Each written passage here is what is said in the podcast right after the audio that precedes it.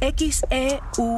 Como el Perú hay gran igualdad social. Doctora Carmen Sánchez de Costa Rica. Radio UNAM y las direcciones de divulgación de la ciencia y de las humanidades presentan La ciencia que somos. La ciencia que somos. Iberoamérica al aire.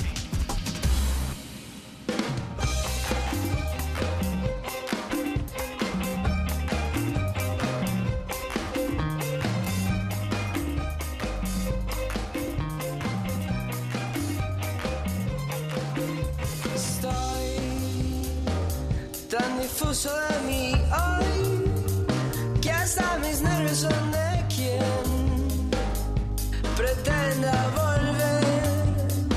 Tantos motivos por romper lo que me trajo aquí.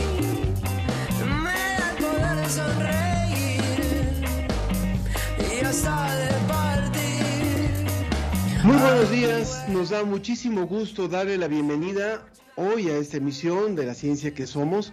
Estamos realmente contentos, eh, es una transmisión muy especial y con mucho gusto los saludamos. Yo soy Ángel Figueroa. Ahora va a ver usted por qué le estamos diciendo que es una transmisión especial. Iniciamos escuchando este grupo colombiano llamado Mackenzie. Es un viaje musical entre la música latinoamericana y el rock. Y bueno, hoy preparamos una emisión debido a que mañana, 11 de febrero, se conmemora el Día Internacional de la Mujer y la Niña en la Ciencia. Y justamente una mujer, Ana Cristina Olvera, nuestra compañera y colega, se encuentra en la conferencia para educadores sobre la exploración espacial de la NASA. Allá está en una misión espacial y especial para nosotros. ¿Cómo estás, Ana? Así es, Ángel. Aquí estoy de enviado especial de la ciencia que somos en la conferencia para educadores de la exploración, bueno, sobre la exploración espacial aquí en Space Center Houston, en la NASA. Y pues estamos muy felices en esta misión justamente de platicar con todas estas personas que se dedican día a día a inspirar a niñas eh, niños, por supuesto, y a todas las personas a unirse a esta gran aventura de la humanidad que es la exploración espacial y que, bueno, no solo eh, pues conlleva eso, explorar el espacio, sino también muchas disciplinas. Aquí eh, es, es, lo interesante que tiene este sector que se juntan no solo muchísimas ciencias, ingeniería, tecnología, sino también humanidades, ciencias sociales, es decir, se necesita de todo en el espacio y pues todos eh, podemos contribuir a llevar a los seres humanos más allá de las fronteras de nuestro planeta. Entonces eso es lo que tiene de muy interesante y pues estamos muy contentos aquí en las instalaciones escuchando charlas de diferentes científicos, astronautas y sobre todo las educadoras y los educadores que están compartiendo sus experiencias. Ellos cómo hacen y ellas cómo hacen para involucrar a más niñas y niños a que se inspiren en este, en este tipo de carreras eh, de ingeniería y de ciencia. Pues yo creo, yo creo que hoy estamos concretando este, este sueño que tuvo también Ana Cristina hace mucho tiempo de poder transmitir un día desde allá y lo estamos logrando, lo estamos logrando hoy. Así que eh, vamos a presentarle, y, antes de presentarle nuestros temas, además del que estamos comentando, vamos a agradecer, por supuesto, a nuestra compañera Alma Cuadros. Ella fue la responsable de ilustrar este programa con videos, con distintas imágenes y ahora comienza una nueva etapa laboral. Muchas gracias, Alma, por estos, este tiempo que estuviste por acá con nosotros. ¿Qué le ofrecemos hoy?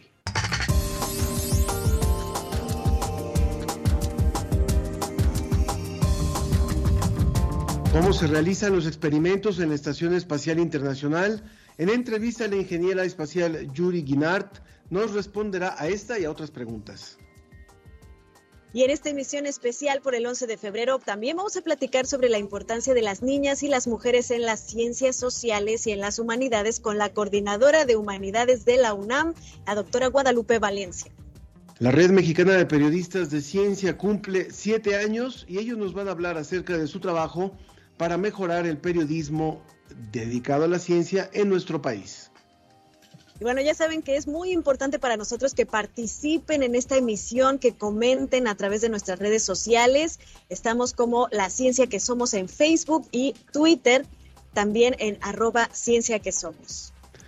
También nos puede llamar al 55 56 22 7327 55 56 22 73 27 o también por el WhatsApp en el 55 54 06 57 62 55 54 06 57 62 arrancamos. La ciencia que somos la ciencia que somos. Entrevista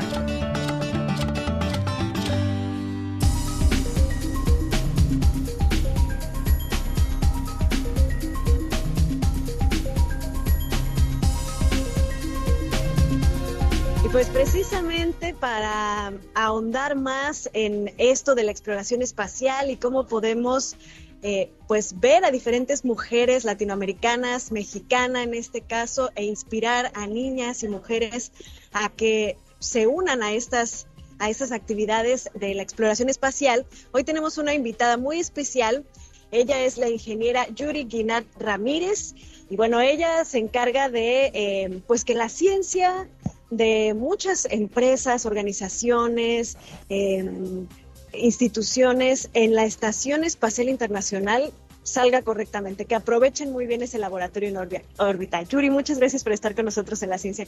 Al contrario, es un placer estar. Muchas gracias por tenerme aquí con ustedes en su programa. Yuri, cuéntanos primero qué es la Estación Espacial Internacional para las personas que no saben bien de qué se trata esto. Bueno, la Estación Espacial Internacional es un laboratorio que está orbitando el planeta, eh, que lleva ya más de 20 años, eh, más de 21 años con presencia humana. Entonces, para todas las personas que nos escuchan, que tienen más de 20 años, menos de 20 años, perdón, han nacido en un planeta donde hemos tenido presencia humana continua desde que han nacido. Eso es algo imprecedente. Eh, realmente es algo que se ha llevado a cabo con colaboración de varias naciones.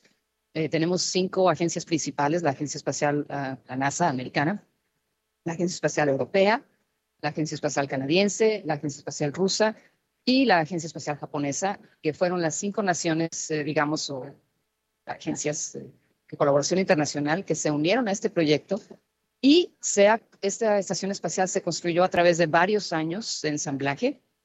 y bueno, lleva ya varias décadas pudiendo explorar varias ramas de la ciencia, desde qué sucede en el cuerpo humano cuando está uno en microgravedad, eh, áreas de biología, medicina, eh, incluso instrumentos que apuntan al cosmos e instrumentos que apuntan al planeta para ver qué es lo que está pasando con el planeta, física, combustión, en fin, eh, la rama de, ciencias es enorme y la, cantidad de descubrimientos que se han hecho a través de estos años ha sido impresionante. Yo quisiera, quisiera detenerme, quisiera detenerme un momento en lo que acabas de decir, Yuri, porque tan solo en, en, un párrafo dijiste cosas trascendentales, muy trascendentales que a veces nos pasan desapercibidas. El que haya una estación espacial a miles de kilómetros de la Tierra, eh, construida por distintas agencias de los de países potentes en, el sentido de la investigación. ¿Para qué nos ha servido? Y yo quisiera que ahondáramos un poquito en esto porque no es, no es poco relevante. ¿Qué sabemos hoy gracias a la investigación, particularmente que se ha hecho en la estación espacial, que no sabíamos hace décadas previo a esta estación? Wow, pues eh, sí, la, lista es, es, bastante grande, pero para darte un par de ejemplos, eh, en el área de ciencias, por ejemplo, eh, hay una enfermedad que se, se, conoce como el síndrome de Duchenne, que es una de esas aflicciones esqueletomusculares que afecta y muchos de los chicos que nacen prevalentemente afecta a, a chicos jóvenes para la edad de antes no llegan no llegan a cumplir digamos 16, 15 años, eh, porque fallecen por este esta aflicción, eh, aflicción tan, tan eh, catastrófica en el cuerpo.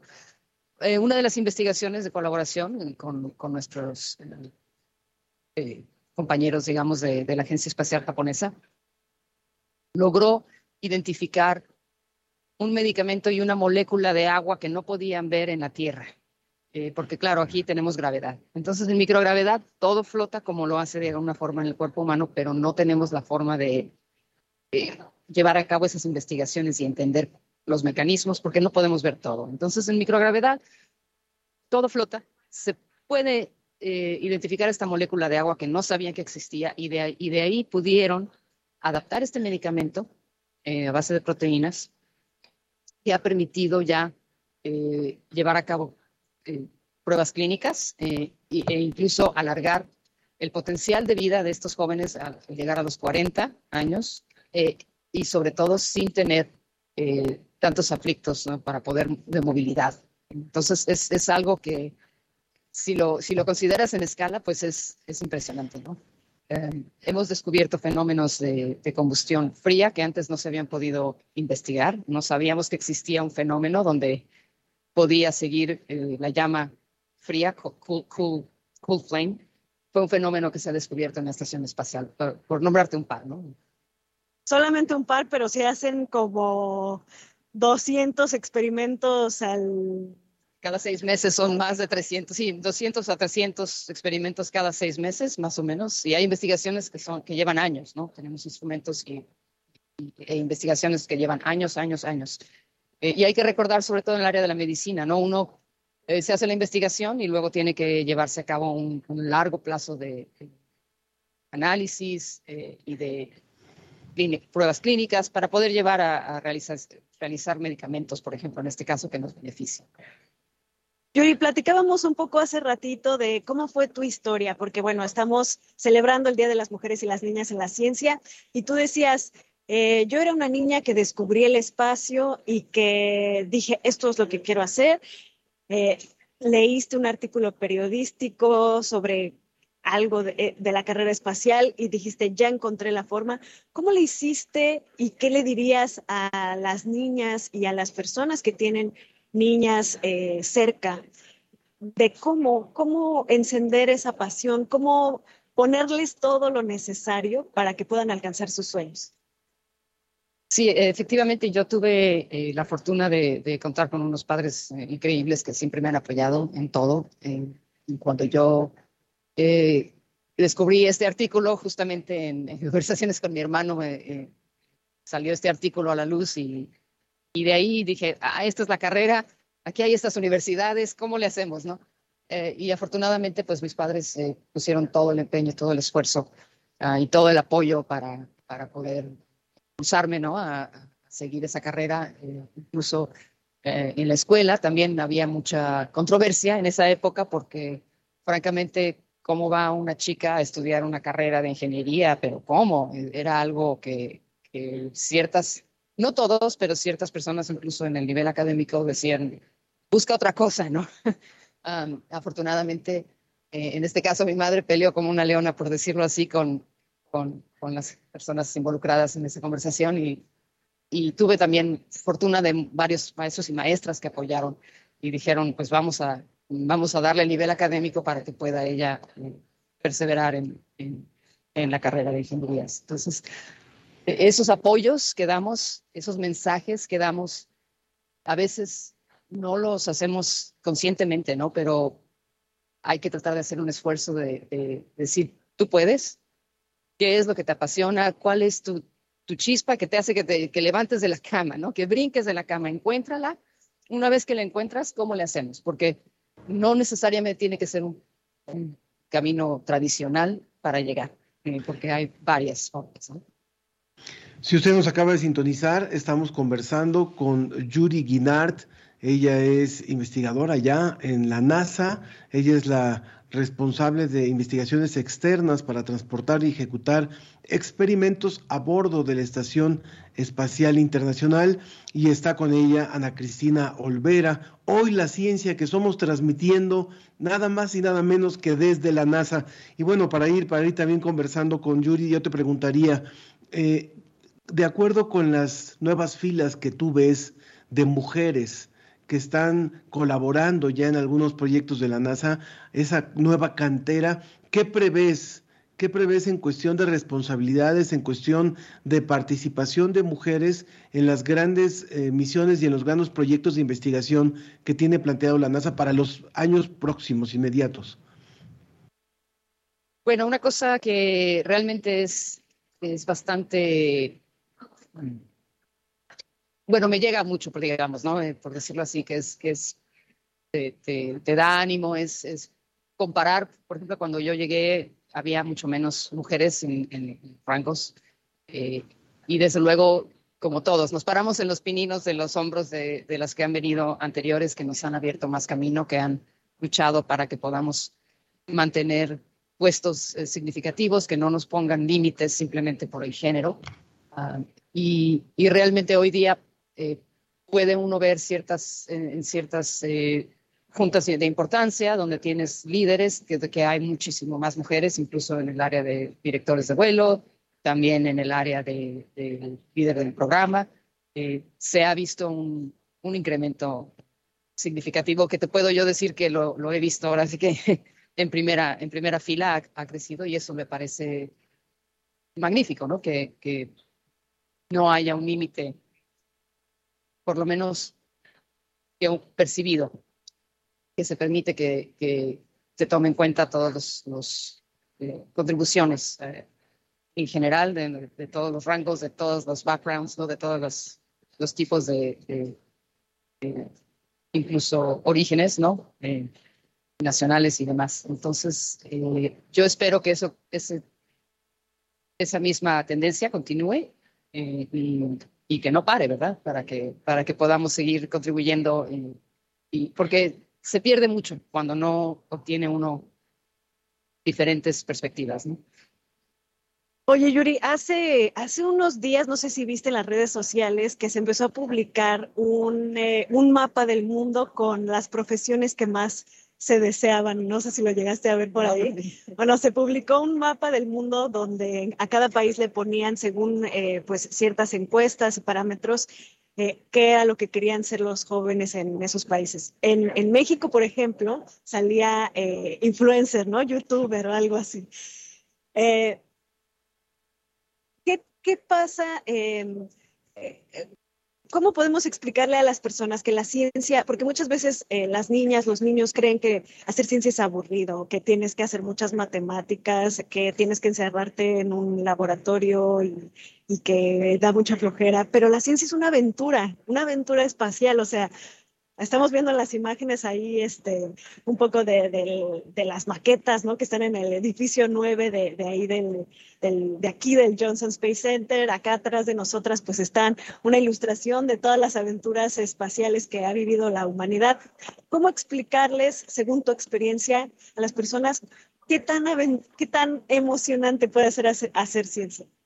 Bueno, eh, la verdad es que si lo ve uno desde el punto de vista que es la última frontera realmente, ¿no? En el, planeta que nos queda para salir, para poder averiguar muchísimas cosas que no que desconocemos del cosmos, de nuestra propia creación, del, universo, del futuro. Eh, sí, es efectivamente es una aventura. Eh, simplemente estamos todavía, en mi opinión, en los pininos, ¿no? De esta aventura y nos falta tanto por conocer, nos falta tanto por entender. Y no es fácil llevar a cabo, como, como sabemos, ha habido, ha habido casualidades, ¿no? Pérdida humana eh, en este esfuerzo, pero vale la pena, ¿no? Entonces, eh, yo creo que es, tanto sea, sea, ya sea porque puede uno llegar a descubrir algún beneficio para, para nosotros en el planeta, ya sea en largo rango medicinal, calidad de vida, eh, mejorar nuestra condición en el planeta, a la aventura de explorar otros mundos, ¿no? Eh, llegar no solamente dentro de nuestro sistema solar, pero eventualmente más lejos y, averiguar qué hay más allá de una galaxia a otra galaxia, ¿no? Es simplemente creo que es la aventura humana del futuro. Eh, perdón que caiga en una frase común, pero sabemos que cuando se habla de investigación eh, espacial, muchas veces se, se desconoce o se, se, critica más bien, se dice que, que hay tantas necesidades en la Tierra como para seguir invirtiendo en la exploración espacial, pero muchas veces no se sabe que gracias a la investigación espacial tenemos muchas cosas nuevas y desarrollos tecnológicos, científicos, de medicamentos, de pruebas de resistencia aquí en la Tierra. Desde tu óptica y, y de acuerdo a lo que está ocurriendo ahora en el planeta, lo que acabamos de, de vivir una pandemia que no ha terminado, estamos viviendo siempre situaciones como lo que está ocurriendo ahora en, en Turquía, eh, la investigación que tiene que ver con los sismos. ¿Cuáles son los grandes retos que vienen para la investigación espacial? Concretamente, los grandes retos que puede tener la estación con la cual tú colaboras, la, la, la estación internacional, para los años próximos, de acuerdo al momento en el que estamos como planeta. Bueno, te diré que quisiera tocar un poquito el tema de, de que mencioné anteriormente, ¿no? Como has dicho, es una estación internacional que fue construida, ha sido construida y es mantenida por varios países, sin contar los miles de países que llevan a cabo investigaciones, ¿no? Eh, esa colaboración creo que es un buen modelo a, a, seguir. Estás hablando de naciones que hace más de, ¿qué, ¿qué, te gusta? Generación y media, dos generaciones estaban en conflictos de guerra conflictos de enemigos, ¿no? De, que no podían confiar los unos a los otros. De alguna forma, colaborar en algo más allá, colaborar en algo más grande, lo, nos ha podido llevar a que encontremos ese modelo de comunicación, de entendimiento, de aceptación de dif diferentes culturas para llevar a cabo algo más grande. Entonces, yo creo que sí, des desde luego, los retos va a haber. Pero si mantenemos este modelo presente, eh, creo que es una buena inspiración para, para, el resto del planeta de lo que se puede hacer si colaboramos juntos. Eh, sí, eh, mencionabas, mencionabas la, las encuestas de los influencers, ¿no? Que es lo que todos, todos los chicos hoy día, muchos quieren dedicarse a eso, chicos y chicas. Eh, es parte de la cultura que vivimos hoy en día. Yo creo que eso es parte de un reto que tenemos que aprovechar esas plataformas para poder difundir este tipo de, proyectos, este tipo de futuro, este tipo de prospecto, porque, porque a final de cuentas todo lo que aprendamos nos, nos sirve no solamente para mejorar nuestra calidad de vida, enfermedades, resolver eh, problemas, agua potable, por ejemplo, tenemos, reciclamos en la estación espacial agua, todo se recicla. Es, eh, con el sistema que tenemos y, e incluso uno de esos reciclajes se ha llevado a ciertos eh, lugares eh, remotos donde no hay mucha agua potable para comunidades que lo aprovechen. Entonces, este tipo de eh, aplicaciones, así creo que tenemos que difundirlas y tenemos que aprovechar esas plataformas. Entonces, eso es reto, es difícil porque, porque los medios de comunicación llevan mucho peso. Entonces, el hecho de que plataformas como las de ustedes lleven estos mensajes es súper importante. Muchísimas gracias, Yuri, Yuri Guinart, ingeniera aeroespacial mexicana que está aquí en la NASA, en la Estación Espacial Internacional, eh, contribuyendo a todo este desarrollo de, de, la ciencia en la siguiente frontera. Muchas gracias por est haber estado con nosotros en la ciencia que somos. Un placer estar con ustedes. Gracias. Vamos a continuar. Eh, Ana Cristina sigue allá en esta transmisión especial desde la NASA ahora vamos nuevamente con, con eh, cosas que ocurren en México, cosas que ocurren en otras partes y vamos a regresar en un momento allá con Ana Cristina Olvera para conocer un poquito más de este evento en el que ella se encuentra. El 11 de febrero y todos los días, mujeres, jóvenes y niñas a las ciencias.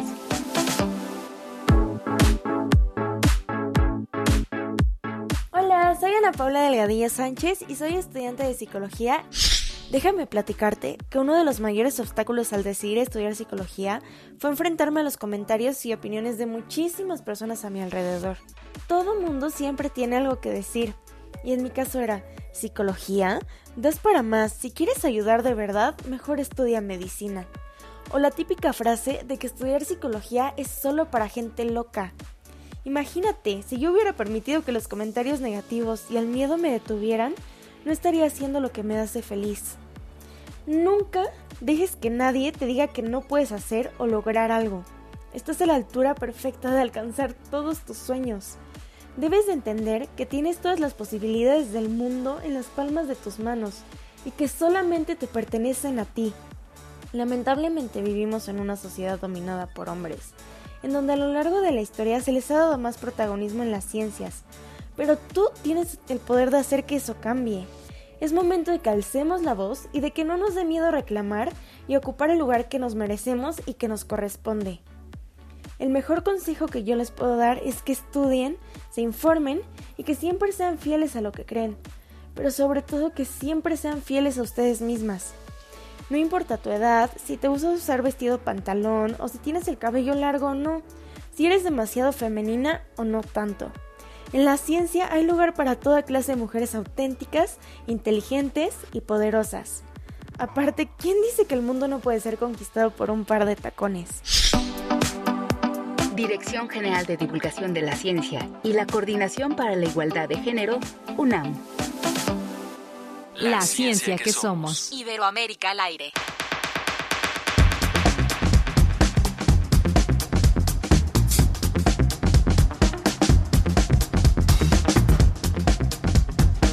Le damos la bienvenida aquí en La Ciencia que Somos a la doctora Guadalupe Valencia.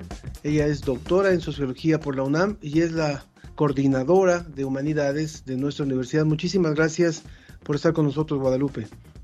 Al contrario, Ángel, muchas gracias por invitarme y saludos a ti, al equipo de la ciencia que somos y a la audiencia que te sigue. Muchas gracias.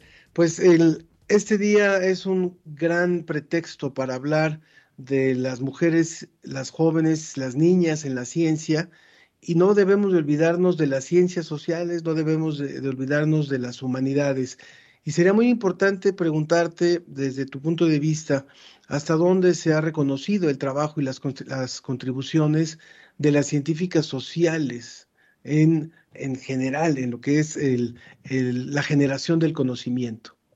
Sí, bueno, es una gran pregunta en un día como hoy, un día dedicado a las niñas jóvenes y mujeres en la ciencia. Creo que hemos tenido que bregar y luchar un poquito menos que las colegas de la investigación científica. Hoy tenemos 13 notables científicas que ocupan eh, la titularidad de institutos y centros de las 30 entidades que tiene la investigación científica en nuestra UNAM. 13 son mujeres. Eso hace 30 años hubiera sido impensable, tener una directora en estudio de física o de biotecnología, o, eh, en fin, es 13 lugares para, para mujeres talentosísimas de nuestra UNAM. En nuestro caso, eh, ha sido menos notable la eh, tardanza en llegar a estos puestos de dirección, aunque sí te quiero decir que, por ejemplo, en el Estudio de Investigaciones Jurídicas, por primera vez tenemos a una mujer como titular de la entidad. Eh, ha sido, en todo caso, desigual, pero hemos eh, llevado menos desventaja, aunque también la hemos tenido, porque eh, algunas carreras en la universidad han sido vamos a ponerlo en estos términos típicas de mujeres, filosofía, letras, historia, eh, sociología, desde luego enfermería, ¿cierto?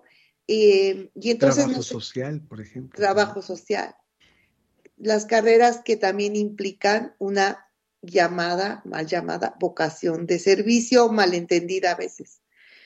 Entonces, eh, hay grandes sociólogas, antropólogas, trabajadoras sociales, desde luego, psicólogas, eh, historiadoras, filósofas, literatas, que además se han dado a la tarea de reivindicar a aquellas mujeres que estuvieron atrás de grandes autores. Un ejemplo es Marianne Weber, atrás del gran sociólogo, uno de nuestros clásicos, Max Weber, quien tuvo una obra por demás importante. Ella y otras mujeres han sido reivindicadas.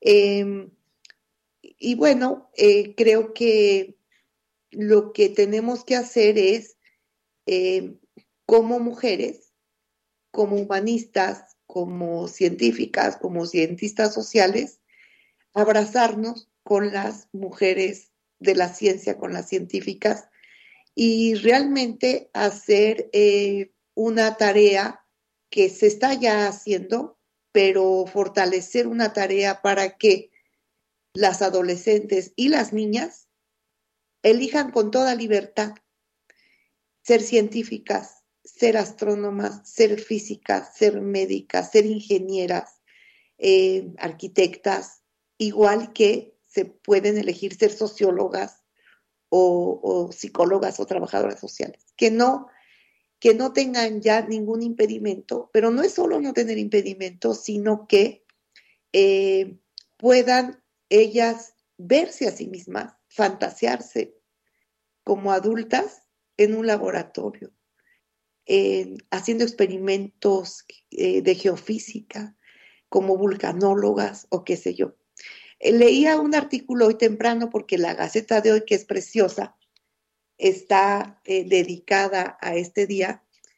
Y no me acuerdo si aquí o en la boletina, que también tenemos esa gran, ese gran boletín, boletina que saca la coordinación para la igualdad de género, que está haciendo un gran, gran trabajo. Este, no me acuerdo ya en dónde, pero yo leía de un experimento en donde se les pide a las niñas que dibujen un científico y las niñas y niños, niñas y niños, dibujan hombres blancos en sus laboratorios. Creo que solo hay tres niñas que dibujan mujeres científicas. Eh, y después se indaga más y estas tres niñas tienen una muy positiva influencia familiar porque son tal vez en su familia hay su, madre misma o alguna otra persona cercana, son científicas, mujeres científicas. Entonces, hay algo ahí un poco invisible que, que tenemos que eh, eh, romper ese velo que, con las niñas y niños para hacer posible que ellas no tengan ningún límite, ninguna barrera y vayan a donde quieren ir. Desde luego, estoy hablando como si no existieran otras barreras, me alcanzo a dar cuenta, que son las barreras de la desigualdad social, del acceso a la educación de calidad, que son las barreras por las que siempre y eternamente tendremos que estar luchando. Hay un ejemplo precioso en la Gaceta de hoy y la foto en la misma portada de una niña más agua que soñaba con ser científica y lo logró. Y es un ejemplo preciosísimo pero tendría que dejar de ser eh, un ejemplo para que logremos realmente eh, que cada vez más vía programas, eh, tenemos programas para mujeres trabajadoras, para mujeres indígenas, este, pero que, que el acceso sea cada vez mayor y que, que entonces lo logremos como tarea de todas. Algo que sería también importante eh, preguntarte, aprovechando, estamos conversando con la doctora Guadalupe Valencia, que es coordinadora de humanidades, que es mujer científica dedicada desde hace muchos años a la sociología, a la sociología del tiempo. Es eh, cuando hablamos de esta participación de las niñas, las mujeres en la ciencia, el, involucra el involucramiento en distintas ciencias, en distintas disciplinas, sería, ¿qué nos estamos perdiendo? al tener pocas mujeres en la ciencia? ¿Cómo enriquece el pensamiento de una mujer sin ser determinista, sin ser eh, eh, dicotómicos, digamos así, de una, una visión solamente de, de, dos posturas, pero ¿cuánto, ¿cuánto le enriquece la visión de la mujer a la investigación social, a la investigación científica? Mira, yo creo que el enriquecimiento se da a dos niveles a nivel de la propia ejercicio de la investigación científica, de las tareas de la ciencia, eh, las mujeres pueden aportar tal vez mayor curiosidad y mayor acuciosidad que sin menos valorar a los colegas varones de ninguna manera. Pero se puede hacer equipo poniendo cada quien, eh, digamos, eh, capacidades y habilidades que no son exclusivas, pero que a veces están más desarrolladas de un lado que de otro. Y entonces sumar, siempre sumar, ¿no? Sumar curiosidades, sumar capacidades, por ejemplo, la paciencia como una capacidad de los, las científicas y los científicos. A ese nivel, estoy pensando en un laboratorio, en, una, eh, en la organización propia de la ciencia, o estoy pensando en trabajo de campo, eh, en fin. Pero hay otro nivel donde yo creo que las mujeres sumamos, y es cuando podemos poner, eh, no digo que no lo pongan los colegas hombres, ¿eh? pero puede ser una característica distintiva de las mujeres que podemos poner algo de calidez y de, trato más humano en las tareas a las que nos convoca todos los días la universidad. Y yo te voy a poner un ejemplo, que es un, un lindo ejemplo. Nosotros tenemos un chat de funcionarias, de directoras y funcionarias. Y es un chat precioso, en donde, te lo digo con toda sinceridad, no, y creo que no me estoy equivocando, no existe la competencia ni, ni nadie se pone el pie, eh, como sucede a veces en otros ámbitos, sino que es eh, un espacio virtual, un chat, de mucha solidaridad, de mucha alegría, de mucha empatía, en donde nos animamos eh, mutuamente. Acaba de ser elogiada, tú también lo sabes, Ángel, Em, la doctora Susana Magallanes, eh, cuando le ponen a una planta em, su apellido magallanensis, le llaman a una nueva planta que han descubierto. Alguien más, no ella, sube la noticia y la foto al chat y la alegría es inmensa y es sincera, es auténtica. Entonces, em, bueno, eso que se da en un chat de mujeres eh, científicas, funcionarias, directivas, se, puede ver también cómo se puede esparcir en, una, en un ámbito eh, académico, laboral, eh, que son nuestras oficinas, nuestros cubículos, nuestros pasillos, nuestras salas de juntas, este, que creo que se pueden enriquecer por esta forma em, em, que tienen muchas mujeres de ser amables, de ser eh, sensibles, de, en fin, este, mm, quiero insistir en que no excluyo a los hombres, ¿eh? Del afecto, de la amabilidad, del buen trato. Te hablo solamente de lo que sucede en un chat que es solo de mujeres, pero no excluyo a los colegas. ¿Cuál, sería, desde tu perspectiva, eh, doctora Guadalupe Valencia, la mejor forma de incentivar que niñas, jóvenes vean a la ciencia como alternativa profesional a las distintas ciencias, insisto, las ciencias sociales, las humanidades, también las eh, ciencias eh, exactas. ¿Cuál, ¿Cuál sería la forma mejor en un país como el nuestro de incentivar esta participación? Tiene que ver la escuela y tiene que ver la familia. Tenemos que realmente desmontar todo lo, el aprendizaje que tenemos los de nuestra generación. Tú desde luego eres más joven, Ángel, pero los de mi generación.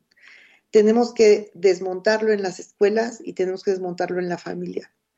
Las niñas tienen que tener juguetes eh, científicos, juguetes para armar, juguetes para experimentar. Y de la misma manera, los niños también debiesen tener muñecas a las cuales arropar eh, y entonces hacer mucho más eh, íntegro el, eh, o integral el tema de que los juguetes son mixtos, son mixtos, todos los juguetes son para todos y en la escuela todas las experimentos que nos pueden estimular y divertir son, son para todas y para todos. Y, de igual manera que un experimento científico es para todas las niñas y todos los niños, también eh, la filosofía para niños es para todas y todos. Y también hacer poesía o escribir un diario o ser buenos lectores de cuentos eh, tendría que incentivarse para todas y todos. Es difícil de romper, si vamos a las jugueterías, seguimos encontrando la división de los juguetes para niñas y para niños y mucho rosa y mucho azul. Pero es nuestra tarea ir eh, realmente eh, trabajando, trabajando en ello. Pues muchísimas gracias por, por esta conversación. Si Todo algo que lo no, contrario. Y, y gracias por participar hoy en la ciencia que somos. Vamos a una pausa y continuamos.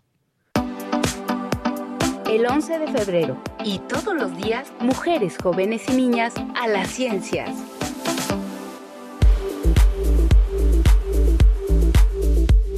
Hola, mi nombre es Hilde Chaveroa, tengo 45 años, soy arquitecta por de la UNAM. Eh, decidí estudiar arquitectura porque siempre tuve aptitudes para matemáticas y dibujo. Cuando yo entré a la facultad, pues sí éramos varias mujeres en nuestro grupo, pero había unas maestras que nos comentaban que en sus épocas, pues eran muy poquitas mujeres, que era, había dos o tres por cada grupo y que incluso había maestros que las molestaban porque ellas decidieron entrar a una carrera que supuestamente es para hombres. Afortunadamente en mi desarrollo laboral nunca he sufrido discriminación por ser mujer. Por el contrario, siempre he contado con buenos compañeros, buenos jefes que me han enseñado, que me han apoyado. Y felizmente veo que cada vez hay más mujeres que incursionan en áreas que antes se consideraban solo para hombres. Yo creo que esto es porque hemos demostrado que tenemos la capacidad para desarrollarnos en cualquier área y porque a lo largo de la historia han habido mujeres valientes que se han atrevido a ser las primeras. Les diría a las siguientes generaciones de mujeres que no hay impedimentos intelectuales para que estudien lo que quieran, que no se limiten. Dirección General de Divulgación de la Ciencia y la Coordinación para la Igualdad de Género, UNAM. La ciencia que somos. Iberoamérica al aire.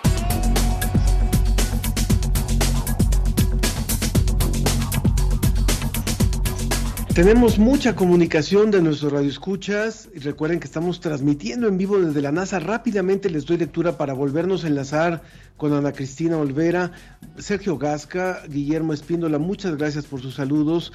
También Guillermo Cabero dice buenos días Ana Cristina y Ángel, ya tenía muchos viernes de no poder escucharlos en vivo, pero pude seguirlos en podcast, siempre atento a lo que presentan.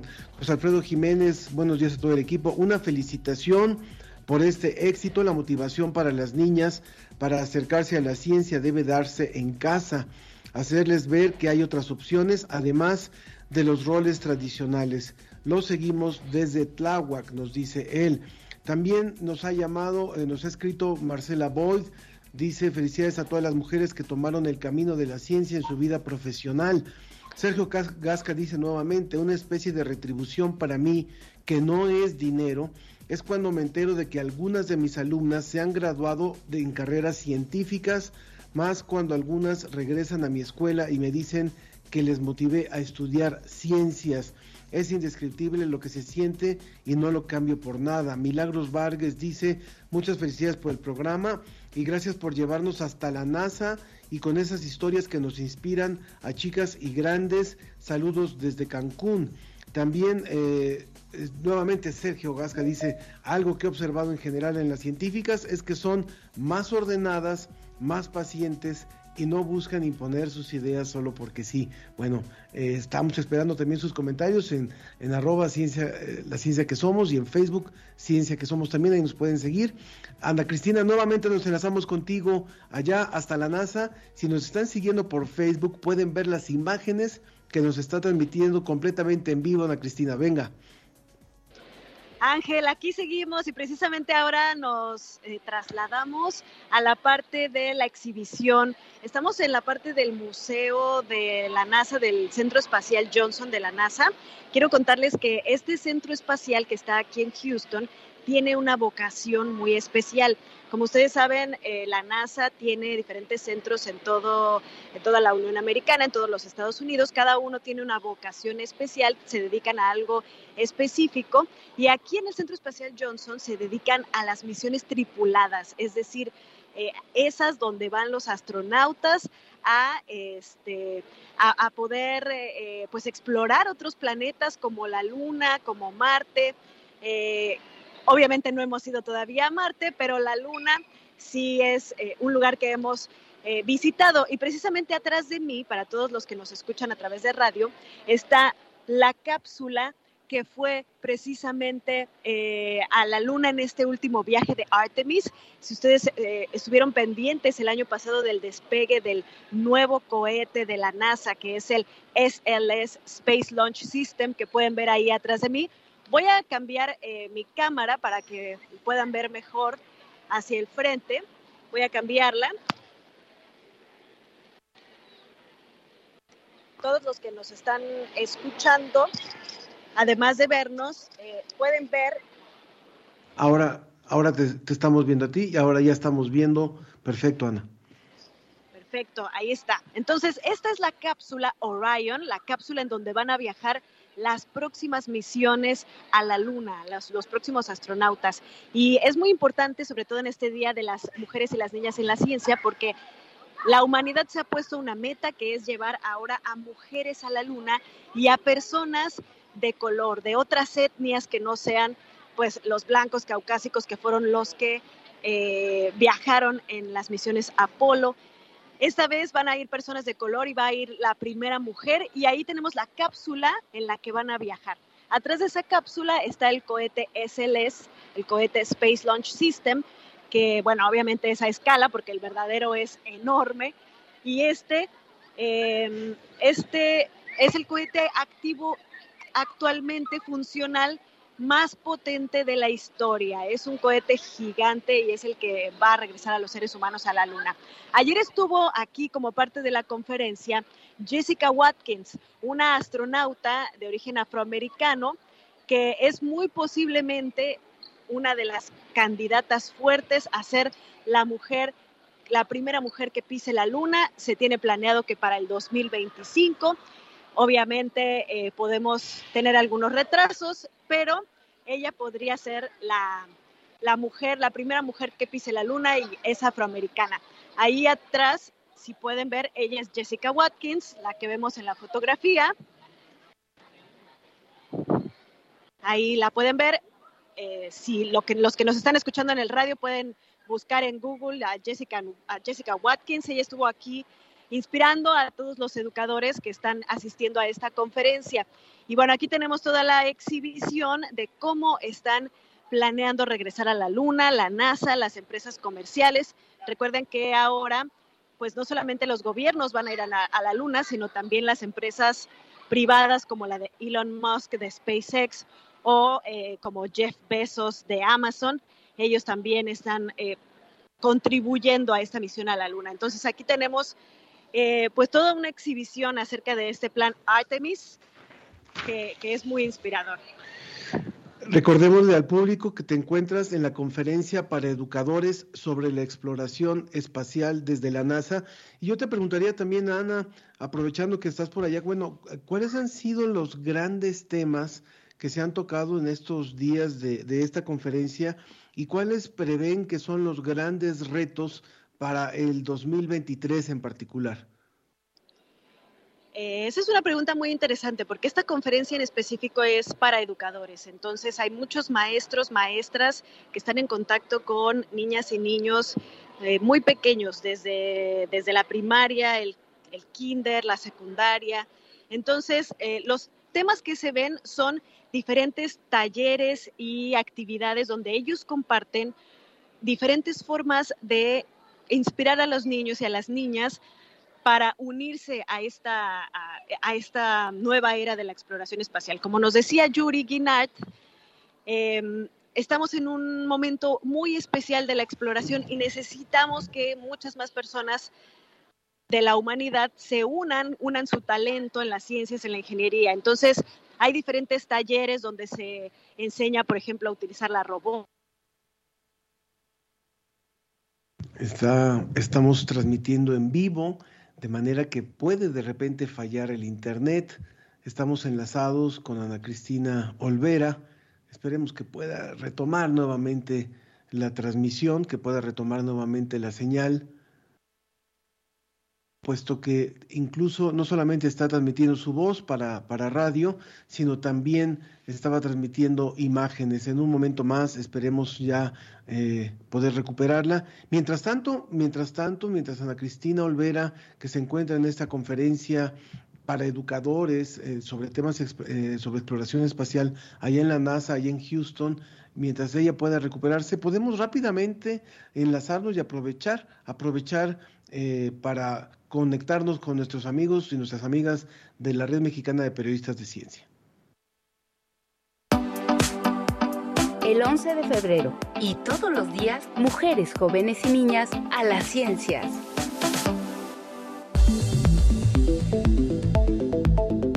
Hola, soy Paloma Vázquez Rodríguez, tengo 33 años, soy licenciada en Geografía por la UNAM y actualmente profesora de Geografía a nivel secundaria. Definitivamente el motivo por el cual quise estudiar geografía fue por el contacto que tenía con elementos naturales y jugaba hasta mi adolescencia. Y es que tenía contacto con la basaltos y vegetación singular, propia de una reserva natural. Me preguntaba cómo es que las plantas se pudieron haber adaptado a tan difícil entorno y más que nada, cómo nosotros las personas lo pudimos haber hecho. Tiempo después, al estudiar el bachillerato y darme cuenta que había una ciencia que podía explicar eso mismo, el explicar la relación entre las personas, la sociedad y la naturaleza, me sentí totalmente atraída por esa ciencia social. El consejo que yo le podría dar a las niñas y jóvenes que les gusta la ciencia y que quieren vivir de ella es el mismo consejo que me dio una de mis maestras en el bachillerato. Ella decía, siempre y cuando te dediques con pasión, vas a poder vivir de ello. Hoy la ciencia requiere de mujeres y hombres que se dediquen con pasión y humildad a ella, para que ésta dé las respuestas que está buscando la sociedad. Desafortunadamente sí me tocó vivir discriminación por haber estudiado una ciencia, y más que nada, en palabras de algunas personas, por haber estudiado una ciencia muy fácil, ya que, a mi parecer, las aplicaciones que se le pueden dar a esta noble ciencia social son infinitas, pero todavía no comprendidas. Dirección General de Divulgación de la Ciencia y la Coordinación para la Igualdad de Género, UNAM. La, ciencia, que, somos. Iberoamérica al aire.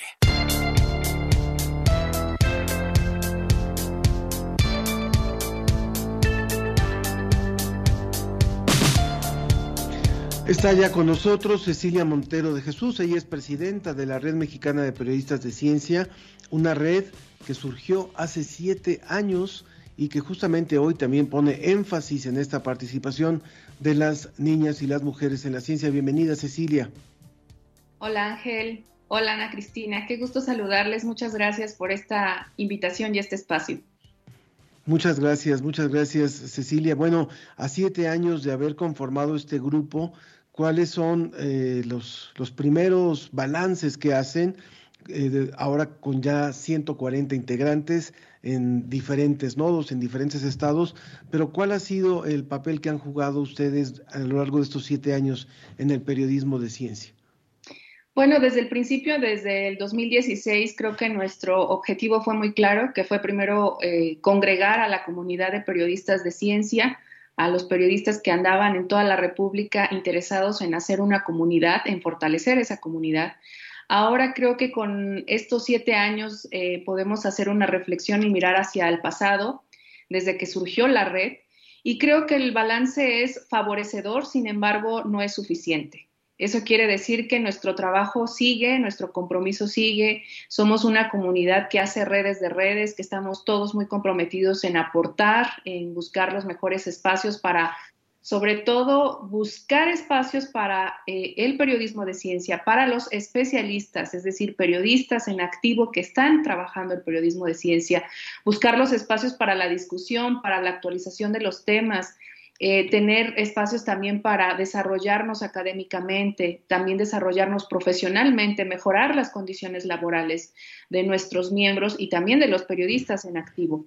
Creo que esos son eh, eh, retos que siguen en continuidad, que buscamos siempre en comunidad juntos, tener estos lugares donde se pueda medrar, donde se pueda desarrollar la comunidad que tenemos, tanto de periodistas en activo de ciencia como estudiantes también que están en nuestra red que buscan eh, pues becas para poderse desarrollar, buscan empleos para poder tener mejores condiciones laborales. Entonces, Creo que son muchos los, las aristas que hay que reflexionar, pero creo que vamos en un camino en el que hemos logrado hacer una comunidad fortalecida, en la que todos colaboramos. Yo siempre lo digo, esta comunidad, esta asociación civil sin fines de lucro se generó, se creó desde la amistad, el compañerismo, eh, el compromiso y creo que sigue así y creo que va a seguir así por mucho tiempo. Entonces, eh, nos queda mucho por hacer, pero siempre buscando que nuestros miembros participen desde eh, poder generar espacios para eh, dar a conocer el periodismo de ciencia, para desarrollarse en el periodismo de ciencia y para tener mejores condiciones laborales. Cecilia, muchas felicidades por esta labor de la red.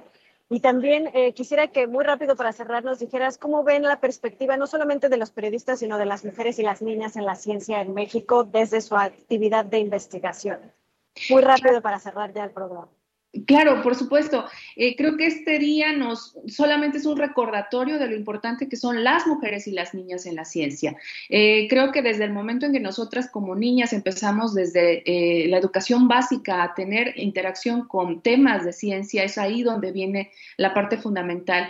Y creo que solamente es el recordatorio que tanto mujeres y hombres tienen las mismas oportunidades, las mismas habilidades para poderse desarrollar eh, solamente es recordar que tenemos las mismas capacidades para podernos desarrollar en, en, temas de ciencia, en temas de direcciones de ciencia, en temas que nos permitan eh, desarrollar y mejorar las condiciones de, eh, pues de la ciencia misma, ¿no? Entonces, solamente me gustaría hacer un llamamiento a aquellos espacios académicos, científicos, los museos, que sigan interaccionando con aquellas poblaciones de niñas que están ahorita en estos espacios para poder eh, incentivar en ellas el deseo y, sobre todo que conozcan la ciencia y a partir de ello poderse inspirar. ¿En, qué, ¿En qué sitio puede encontrar el público material de ustedes? Eh, estamos en, en, Facebook, estamos en Twitter, estamos en Instagram como Red MPC y los invitamos a, porque estamos justamente lanzando la convocatoria para nuevos miembros. Felicidades, Cecilia Montero, presidenta de la Red Mexicana de Periodistas de Ciencia. De esta, de forma concluimos hoy esta emisión. Agradecemos a María Alberto Mora, a Raúl Santos, a Rutilio Ruiz y a Fermín Campos que se han sumado también a reconocer el trabajo hoy de Ana Cristina por allá, por esos rumbos de Houston y la NASA. Gracias, Ana Cristina. Gracias a ustedes. Acá desde la NASA nos despedimos. A las 5.30 por Ciencia UNAM tenemos otra charla en vivo con más educadoras, así que conéctense en Facebook Live en Ciencia UNAM para seguir acá desde la NASA. Muchas gracias, Ana Cristina. Yo soy Ángel Figueroa. Gracias, Cecilia. Que, tenga, que tengan un excelente fin de semana muy espaciales. Bye.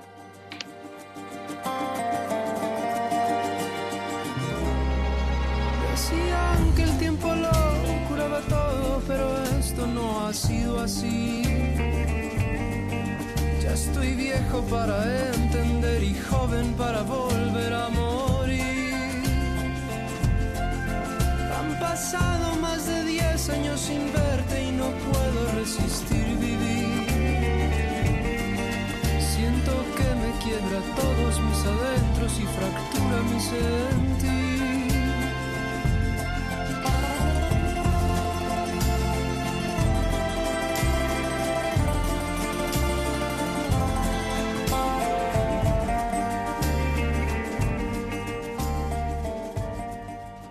Esto fue La Ciencia que Somos. Iberoamérica al aire. Los esperamos el próximo viernes. La Ciencia que Somos. La Ciencia que Somos.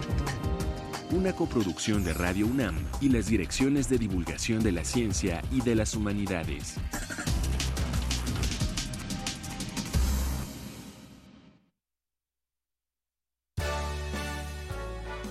Norman Mailer